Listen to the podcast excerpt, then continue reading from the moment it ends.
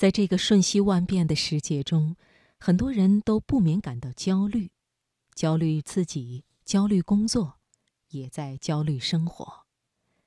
但是，你是否想过，我们努力工作、认真生活、善待自己的同时，为什么会感到焦虑？或许，当很多人放弃所有，重新找寻自我的时候，如果我们还能够拥有坚守原地、坚持初心的定力和勇气，最终就一定会收获时间给予我们的特别的礼物。接下来，职场分享，请你听马立明的文章：《世界将惩罚缺乏定力的人们》。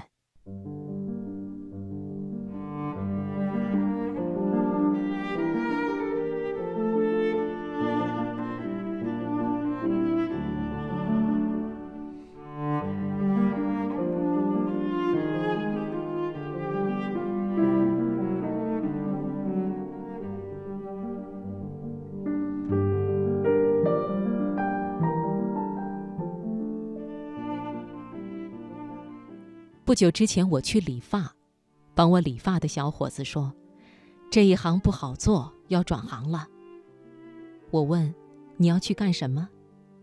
他说：“想开个餐饮店，觉得能赚钱，或者考个驾照，当个滴滴司机也不错。总之，现在都互联网时代了，不能再做这一行了。”我说：“你手艺还不错，怎么就觉得自己不行了？”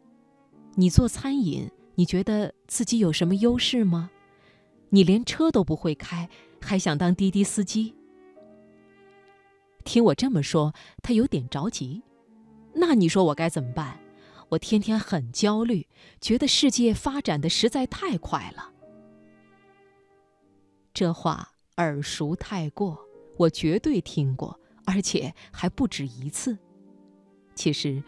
如今焦虑的何止这个理发的小伙子，我身边就有不少同事都是这样的状态。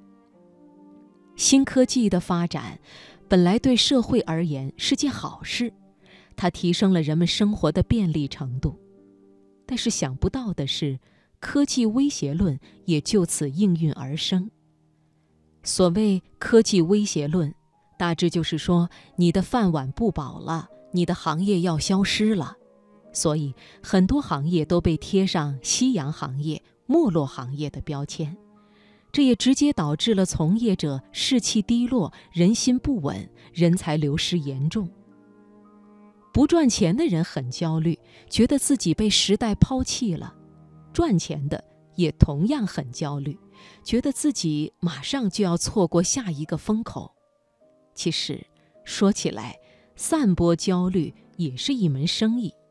第一点就是创造需求，多少人被焦虑感染，坐立不安，于是就急迫地寻求解决之道。那么，焦虑散播者也就有了收入来源。现在，一些所谓的导师们精通这类功夫，他们的开场白就是：“完蛋了，什么什么就要来了，你们那点小能耐顶不住的，都要失业，都要被历史淘汰。”一说这话，全场都紧张起来，效果也就达到了。这一流派的言论还包括，打工者思维的人最后都没有好下场，人工智能时代一大堆行业将来要消失等等。但凡标题带有这类意味的，点击率和转发率都会高得惊人。只不过，这些呼喊都有点“狼来了”的味道。渐渐的，你会发现，说要灭亡的行业，也还都活得好好的。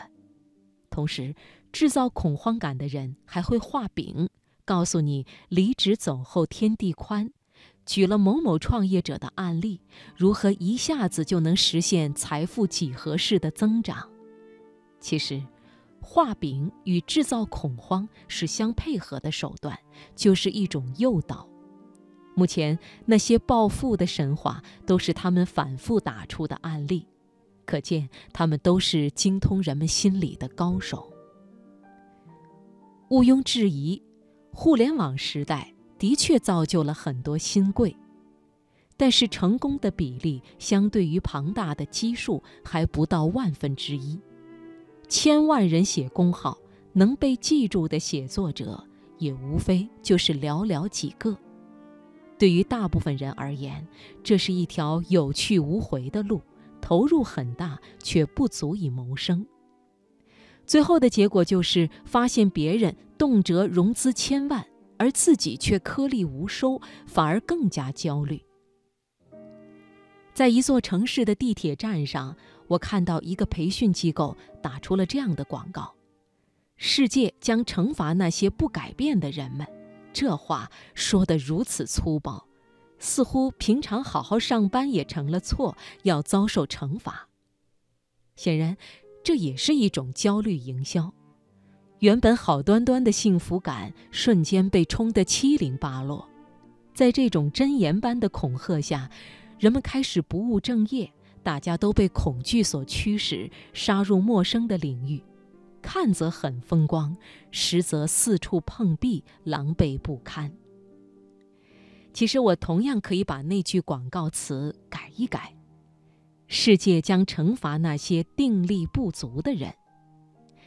因为你不可能否认，最后竹篮打水一场空的人会占大多数。他们当初或因轻信，或因顶不住诱惑，走进了荒野之中。然而，并不是每个人都能发现绿洲，朝秦暮楚，三心二意，最后可能将一无所获。相反，那些一直坚守原地、坚持初心的人，才有机会获得时间的礼物。所以，我觉得在这个时代，我们反而更需要定力。固步自封、保守残缺固然是不对的。但是自己的大方向无论如何也不能被否定。我们不要被流言蜚语所吓倒，不要被创富神话所诱惑。平心而论，对于我们中的绝大部分人来讲，都不具备在互联网中暴富的能力。如果我们明明有机会在某个领域成为专家匠人，却因为出走而荒废了手艺。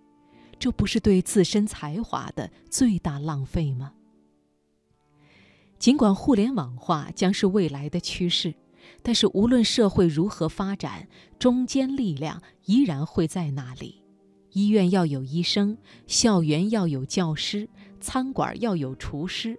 作为社会大齿轮的守护者，作为实实在在的生产者，我们为什么要活在焦虑中呢？所以。